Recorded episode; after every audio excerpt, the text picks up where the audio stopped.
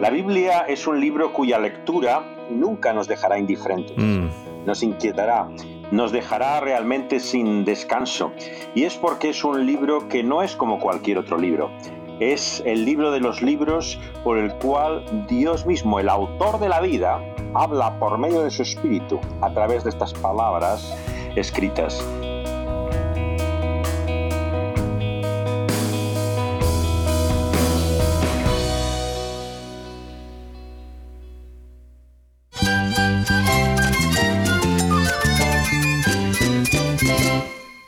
Jesús es nuestro Salvador, nuestro amigo. Cristo es mi guía. Cristo significa todo, pero en primer lugar mi Salvador, mi refugio en tiempos difíciles. Él es nuestra fortaleza. Es la salvación, es la vida eterna. Bueno, Cristo es, vida. Él es suficiente. Él es el héroe de esta gran historia. Cristo para mí es mi todo. Es todo. Estás escuchando a El Faro de Redención. Cristo desde toda la Biblia para toda Cuba y para todo el mundo.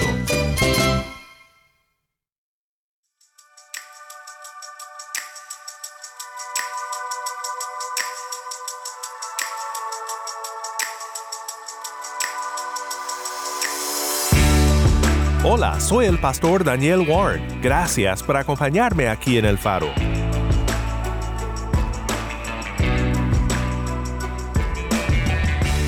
Hoy comenzamos una serie titulada Reformadores que debes conocer. Si no te consideras cristiano reformado, aún así te invito a que te quedes con nosotros, porque creo que esta semana será de mucho aprendizaje bíblico para ti, al examinar la historia de la Reforma Protestante por medio de los reformadores del siglo XVI. Esta semana veremos cómo ellos regresaron a las escrituras y se dedicaron a exponer, predicar y vivir las verdades del Evangelio.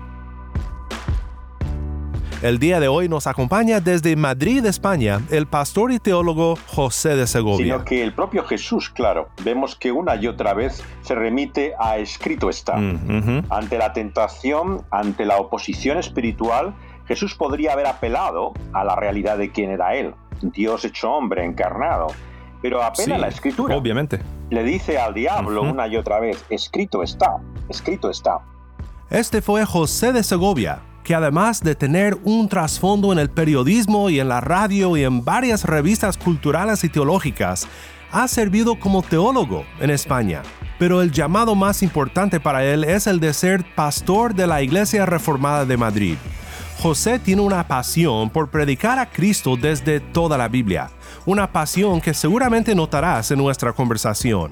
Y nos acompaña hoy para platicar sobre el lucero del alba de la Reforma, Juan Wycliffe un siervo de Dios que dejó un legado tremendo en la traducción de la Biblia al idioma común, para que todos pudieran leerla y entender en ella la salvación que es por gracia, por medio de la fe en Cristo Jesús.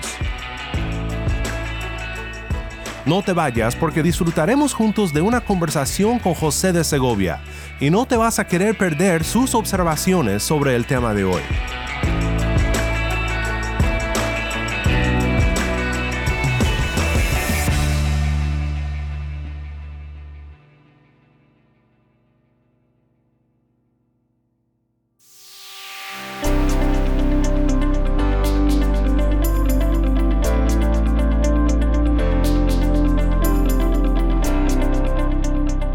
Tarde me acompaña un pastor, periodista, teólogo de Madrid, aquí en el Faro de Redención. José, gracias por acompañarnos aquí en el Faro. Un placer y todo mi afecto a los hermanos cubanos. Pues hoy damos comienzo a una nueva serie, se titula Reformadores que debes conocer. Tal vez el oyente ya conozca a los personajes que mencionaremos en esta serie, pero puede ser que muchos estén aprendiendo acerca de la reforma por primera vez y hoy quiero que conozcamos un poco mejor a alguien que fue en verdad un pre-reformador, por así decirlo, John Wycliffe. José, cuéntanos un poco sobre John Wycliffe. ¿Quién fue y qué fue el legado que él dejó que hasta la fecha ha tenido un gran impacto no solo en la iglesia inglés, sino en la iglesia en todo el mundo? John o Juan Wycliffe es un personaje eh, realmente bastante anterior a la Reforma. Estamos hablando de alguien que probablemente nació en torno al 1330 y que murió en ese mismo siglo XIV, o sea, en el año 84. Se le ha llamado por eso el lucero del alba, ¿no? Es como el que anuncia el inicio muy tempranamente de la reforma.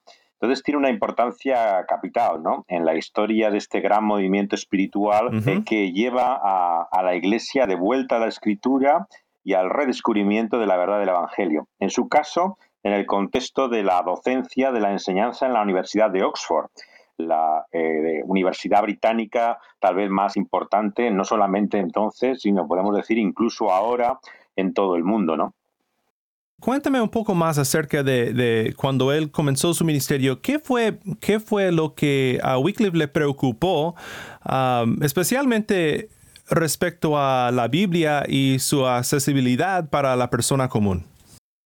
Wycliffe tiene mucha importancia para nosotros porque él hace la más clara defensa de la autoridad de la escritura por encima de enseñanzas y tradiciones que había en la Iglesia de Roma lo que es la afirmación capital que luego en la reforma va a distinguir ¿no? ese movimiento de renovación y transformación que va a cambiar no solamente la historia de la Iglesia, sino del mundo. Así que fue un hombre íntimamente unido a la autoridad de la escritura. ¿no? Él la enfrenta, pues, por un lado, a la falsedad de las pretensiones papales de supremacía de la Iglesia, sobre la Biblia, condena también como blasfemia y contraria a la escritura las indulgencias, ¿no? Exactamente lo mismo que Lutero hará mucho después, ¿no? Sí, claro. En el siglo XVI. La venta precisamente de, gracia y eh, salvación eh, eh, por medio de estos documentos que el papado establecía y que en nombre todavía sigue existiendo, ¿no? Claro, y creo que es importante eso, lo que dices, que todo esto fue en raíz o a base de las escrituras. Ah, vez tras vez en nuestro estudio de la reforma hemos enfatizado que lo que realizaron los reformadores, y en este caso un pre-reformador, el lucero del alba, no fue inventar una sistema nueva de doctrina, sino que regresaron a verdades que fueron perdidas durante un tiempo en la iglesia de Cristo. Pues el gran llamado, ¿verdad?, del periodo del Renacimiento fue ad fontes en latín o volver a las fuentes. Y los líderes de la reforma, pues muchos de ellos pudieron volver a las fuentes, ya sea en latín o en griego, hebreo. Pero ¿qué fue lo que Wycliffe realizó que presentó esta oportunidad para el pueblo común de poder volver a las fuentes de las escrituras? Pues Wycliffe en el año 1382 emprende la tarea de traducir la Biblia al inglés, de la versión latina que conocemos con el nombre de la Vulgata. Lo hace, si nos fijamos bien, poco antes de morir, porque muere en el, 1384. Hmm. Eh, tuvo muy poco tiempo para hacerlo, pero eh, sin embargo, él realmente eh, se enfrentó por primera vez a la el desafío de la traducción de la escritura que le llevó ni más ni menos que a la cárcel. El hmm. Papa Gregorio XI ordenó su prisión y finalmente su muerte eh, también en manos del Papa, eh, que vemos que va a, impedir de alguna forma eh, que continúe ese proyecto que ha empezado. Pero sin duda que es el pionero de la traducción de la Biblia. En un lugar has escrito, ah, citando a Wycliffe, que cada, Wycliffe decía que cada vaquero, recogedor de excrementos, fregona de cocina y vulgar criado manejaría el verbo sagrado. Y, también mencionas algo que creo que es muy importante de tomar en cuenta. Y dices, ese día ha llegado, pero muchos siguen viviendo de espaldas a este libro. Sé que nos acompañan personas hoy escuchándonos, sintonizándonos en Cuba, el Caribe y en otros lugares del mundo que siguen volviendo y viviendo de espaldas a, este libro, a la palabra de Dios. Quisiera que dieras una explicación o, alguna exhortación a que vivamos no de espaldas a este libro, sino bajo la autoridad de las sagradas escrituras. Bueno, si la Biblia fuera solamente un cuento de hadas, como algunos creen, algo que fuera simplemente producto de la imaginación, no entendemos cómo ha sido perseguida sistemáticamente ¿no? a lo largo de los siglos. Desde los días de Wycliffe, que realmente eh, vemos que entregó su vida, murió precisamente a causa de este libro, que es la Biblia, ¿cuántos a lo largo de la historia han entregado su vida por ella? Evidentemente que es un libro peligroso. Peligroso porque puede cambiar nuestra vida. La Biblia es un libro cuya lectura nunca nos dejará indiferentes. Mm. Nos inquietará, nos dejará realmente sin descanso. Y es porque es un libro que no es como cualquier otro libro. Es el libro de los libros por el cual Dios mismo, el autor de la vida, habla por medio de su espíritu a través de estas palabras escritas. De tal forma que es imposible que quedemos sin efecto ante esta mm, palabra. Esta palabra nos cambia, esta palabra nos transforma. Así es, y sigo pensando en, algo muy hermoso del legado de Wycliffe, es que no solo impactó la iglesia de su día ni de su tierra, sino realmente la iglesia hasta la fecha y también la iglesia en todo el mundo. Como seguramente sabes, Dios está moviendo por su espíritu de una manera muy especial en Cuba, abriendo las fuentes de su gracia sobre el pueblo cubano porque ahora más y más personas tienen su propia copia personal de la Biblia.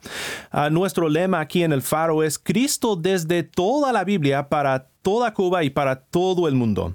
José, sé que compartes nuestra pasión cristocéntrica respecto a las escrituras y quisiera saber si puedes hablar con el oyente que anhela empezar a estudiar por sí mismo la palabra de Dios.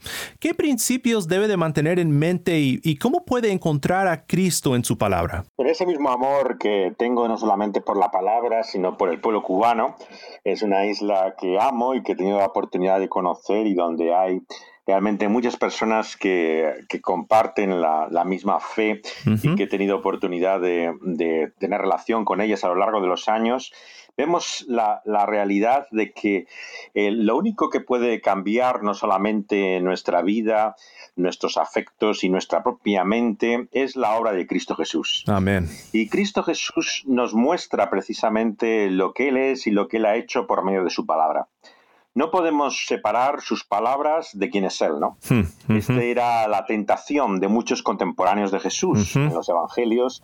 Vemos que intentaban contraponer a Jesús a sus palabras, pero Él nos dice que no podemos separar quién es Él de lo que Él nos dice.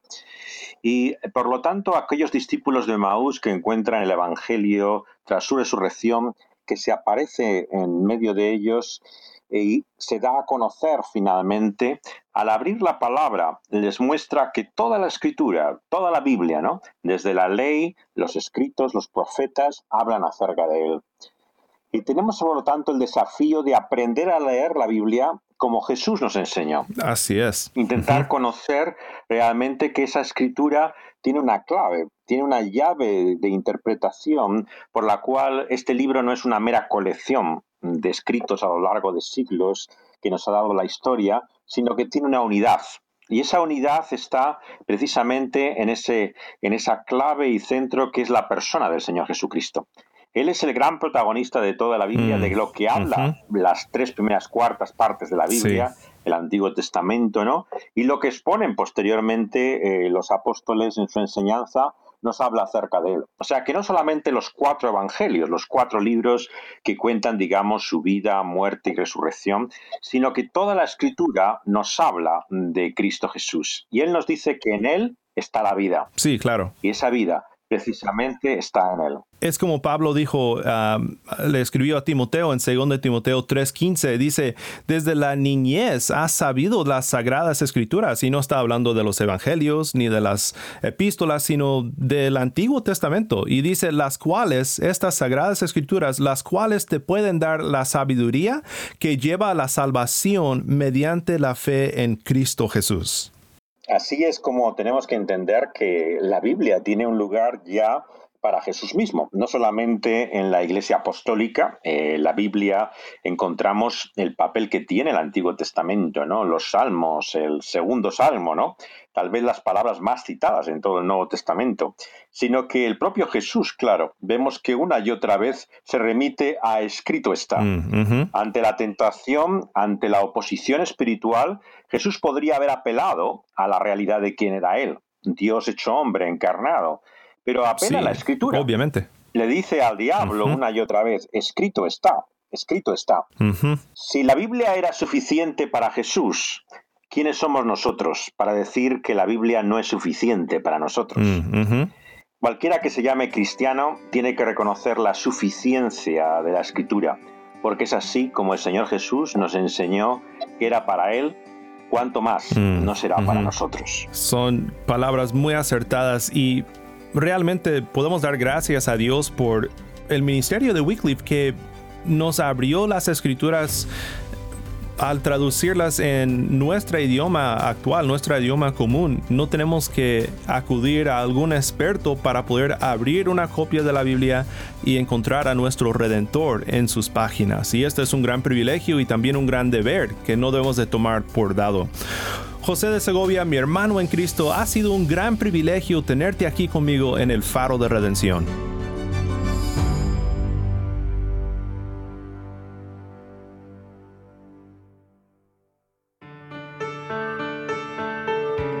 Soy el pastor Daniel Warren y esto es el Faro de Redención. Una vez más agradecemos a José de Segovia por compartir con nosotros sobre Juan Wycliffe y sobre la importancia de no vivir a espaldas a la Biblia, sino someternos a ella y encontrar en sus páginas la gran historia de la redención en Cristo Jesús. Ha sido uno de los más grandes gozos de mi vida estar presente en Cuba con algunos de ustedes y poder entregarles una copia de la palabra de Dios. Mi anhelo es que nuestro tiempo con José de Segovia hoy, pensando en el legado de Juan Wycliffe como traductor de la palabra de Dios, te haya hecho apreciar aún más lo que representa tener una copia personal de la Biblia. Y es gracias al sacrificio de la misma vida de siervos de Dios que no vacilaron en sus esfuerzos para hacer accesible su palabra a todos, que podemos leer sobre el sacrificio más grande de Cristo, que dio su vida para nuestra redención. Oremos juntos para terminar. Padre Celestial, una vez más venimos ante tu trono de gracia y hoy pensamos en la bendición que es leer tu palabra y saber por medio de ella cómo podemos ser reconciliados con nuestro Dios. Perdona nuestros pecados y ayúdanos a no menospreciar esta gran redención de la cual leemos en tu palabra. Oramos por aquel que esté escuchando hoy y que aún no te conoce. Pido que abra sus ojos, Señor, para que en ti pueda encontrar la gracia que solo se encuentra en Cristo Jesús. En el nombre de nuestro buen Redentor Jesús oramos. Amén.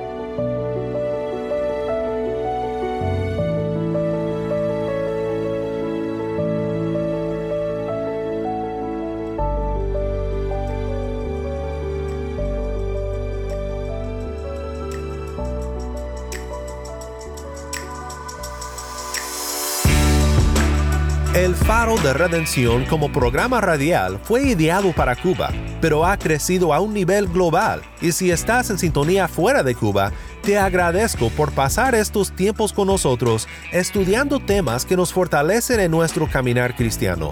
Para más información sobre este ministerio y sobre cómo tú puedes formar parte de nuestra misión, visita nuestra página web elfaroderedencion.org. Nuevamente nuestra página web elfaroderedencion.org.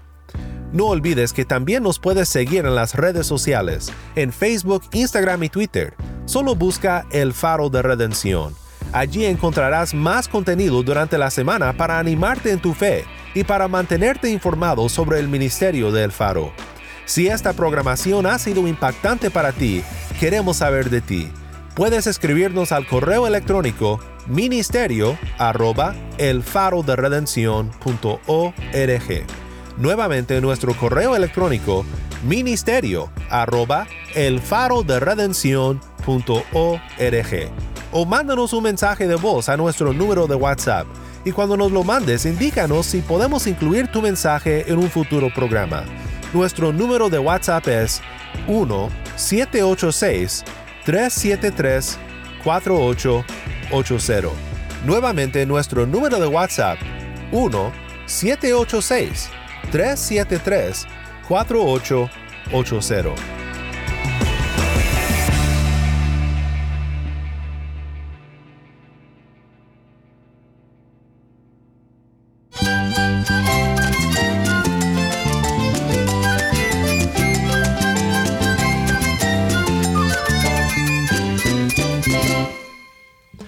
Pastor Daniel Warren Te invito a que me acompañes mañana en esta serie Reformadores que debes conocer. La luz de Cristo desde toda la Biblia, para toda Cuba y para todo el mundo, aquí en el faro de redención.